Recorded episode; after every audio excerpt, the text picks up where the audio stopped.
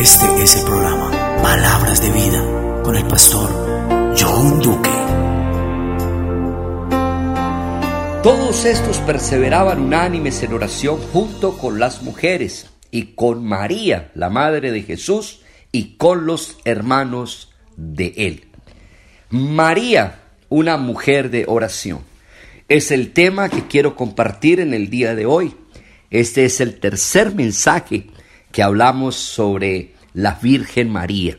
María, la mujer llena de gracia, la mujer de virtudes, esa mujer digna de imitar.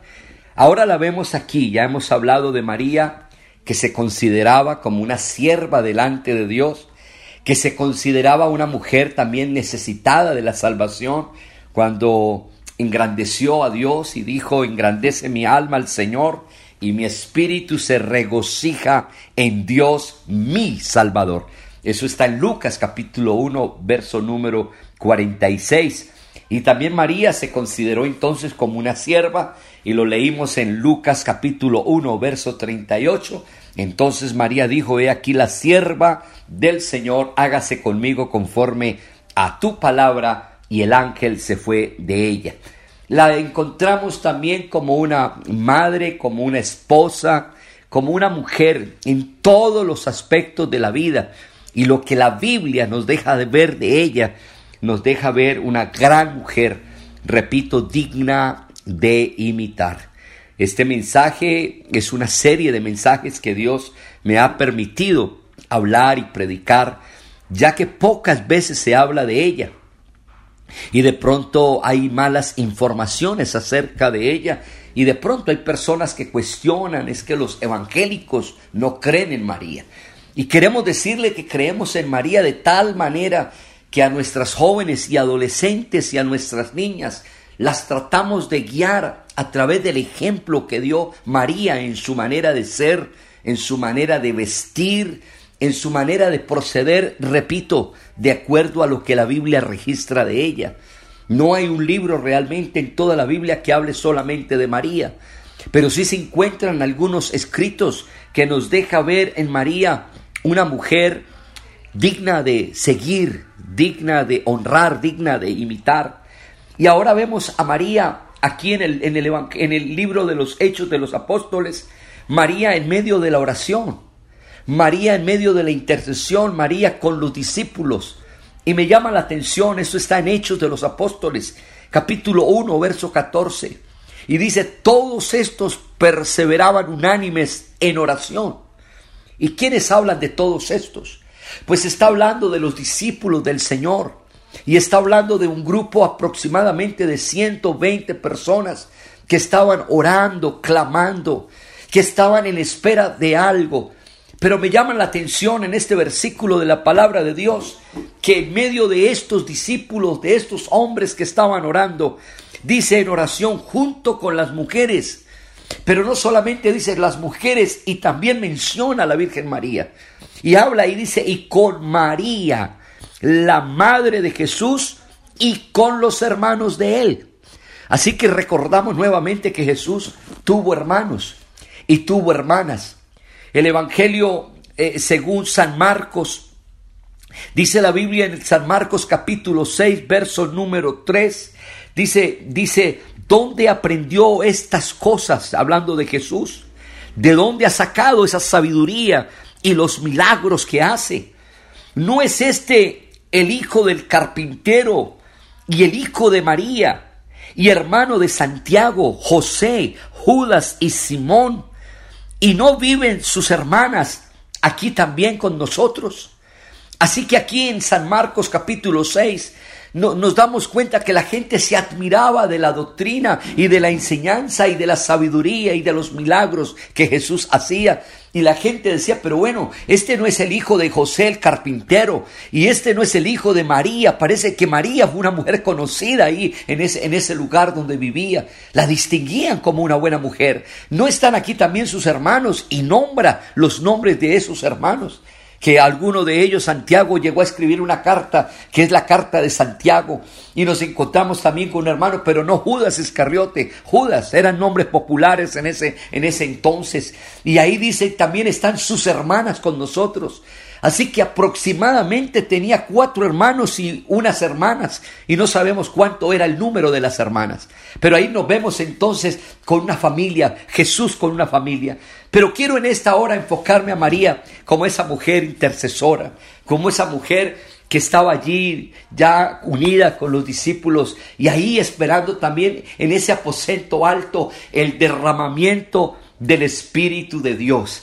Esa era la promesa que iban a esperar en el capítulo 2 y el verso número 1, que cuando llegó el día de Pentecostés, todos los que estaban allí fueron llenos del Espíritu Santo, incluyendo a María, porque María también dependía de la oración. María también oraba, María estaba allí con los discípulos. Qué bonito ver a María en, ese, en ese, grupo de, de, oradores, todos unánimes. Dice la Biblia que todos perseveraban en, unánimes en la oración. Esa palabra unánime significa todos unidos en, un, en una sola mente, en un mismo deseo, en un mismo sentir. Y ahí estaba María también con sus hijos, con, sus, con los hermanos de Jesús y con los discípulos. Y ese grupo, vuelvo y repito, era un grupo aproximado de 120 personas que esperaban la promesa de nuestro Señor Jesucristo, esa promesa de ser lleno del Espíritu Santo. Así que aquí vemos a María orando, a María rogándole a Dios. Así que vemos esa posición de María como sierva y ahora la vemos como una intercesora también, orando, clamando, pidiendo, unánime ahí, como juntándose a, ese, a esa petición de todos. Y era el derramamiento del Espíritu Santo. Qué lindo poder decir, hombre, qué bueno pertenecer a ese grupo de personas que oran, que se unen en oración, en clamor y más en este tiempo que estamos viviendo de tanta necesidad y de tantos problemas. Aquí que María ¿Será una mediadora?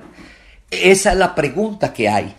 Han escrito algunos libros como Al cielo por María, así se ha titulado algunos libros, Al cielo por María, y eso se volvió una frase popular. La pregunta en esta mañana, ¿será María una mediadora entre Dios y los hombres? ¿Será María una mediadora? ¿O qué dice la Biblia referente a esto? Bueno, yo le voy a invitar a, escudriñar la Biblia. recuerde que la Biblia es el único libro inspirado por Dios y útil para enseñar, para redarguir, para perfeccionar y para prepararnos para la salvación. Es el manual dado por Dios para que el hombre pueda encontrar la salvación por medio de este libro. Este es el libro que Dios ha dado. Y, no, y pueden haber muchos escritos y pueden haber muchos pensamientos referente a muchas teorías, pero no podemos cambiar en esto. Caeríamos de pronto en los griegos que tendrían una cantidad de dioses y de mediadores y que este dios era el dios del agua, el otro era el dios del sol y el dios... No, no, para el cristianismo solamente hay un solo Dios. Y dice la Biblia en la primera carta de Pablo a Timoteo, el capítulo número 2 y el verso 5, Dice, porque hay un solo Dios y un solo mediador entre Dios y los hombres, Jesucristo hombre. Esto lo encontramos en la primera carta de Timoteo capítulo 2 verso 5, porque solamente hay un solo Dios. Yo creo y creemos que hay un solo Dios. No tenemos problema con creer en, varios dioses y inventar frases. No, creemos en un solo Dios y un solo mediador. Ese Jesucristo hombre. En otras palabras, la encarnación de Dios. El Dios hecho carne.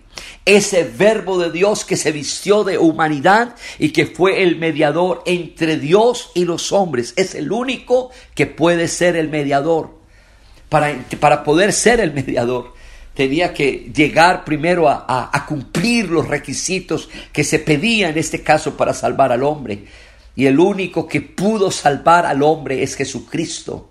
Por eso Juan capítulo 14, verso 6 dice Jesús hablando, yo soy el camino, no hay otro camino. Y no hay quien me pueda introducir en este camino sino solamente Dios. Yo soy el camino, yo soy la verdad y yo soy la vida. Nadie viene al Padre si no es por mí. Así que, amigos del alma y todos los que escuchen en esta hora, no es otro mediador con todo el respeto para cada una de las religiones que existan.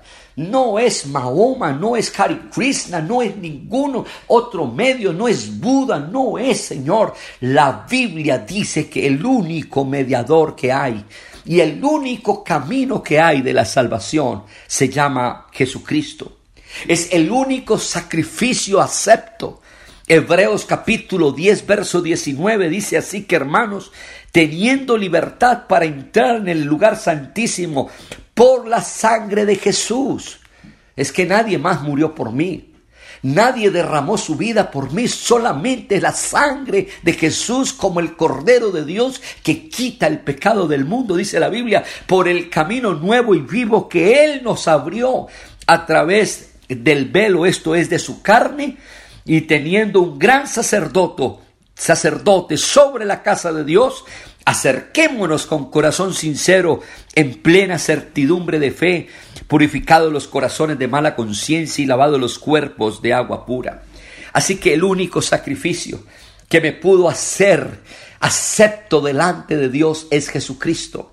Y para ir culminando y no se pierdan por favor los otros mensajes. Y si usted está escuchando este y quiere escuchar el otro, por favor pídamelo. Y por favor quiere comunicarse con este siervo con mucho gusto al 311-634-8388. Así que quiere escuchar los otros mensajes, me escribe, pastor, envíeme por favor este mensaje, que con mucho gusto le enviaré los otros dos mensajes antes de este. Y terminamos en Romanos 8:34 que dice, ¿quién es el que condena? Cristo es el que murió. Nótese que nadie murió. María no murió por nosotros, María no podía morir por nosotros. Para, para, para, que María pudiera morir por nosotros tenía que cumplir una serie de requisitos. Y uno de ellos es que ella misma se pudiera levantar de la tumba y que ella tuviera una sangre pura y sin mancha y sin pecado. Y no podía cumplir eso. Así que el único que puede condenar es Cristo. El único que murió es Cristo. Más aún, el que también resucitó de entre los muertos. Y el que además es a la diestra de Dios. Y el que también, escúcheme en esto, intercede por nosotros. Así que el único que es el mediador y el único que intercede por nosotros es Jesucristo mismo.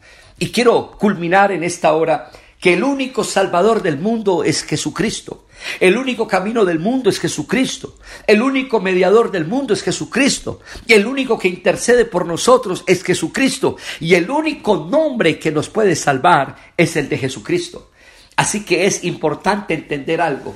Nadie puede más interceder por nosotros. Y culmino en esta hora con este pensamiento. Solamente Jesucristo es Dios. Y Jesucristo para ser Dios necesita tres atributos que no los tiene ni el diablo, ni los demonios, ni los ángeles, ni los arcángeles, ni los querubines, ni los serafines.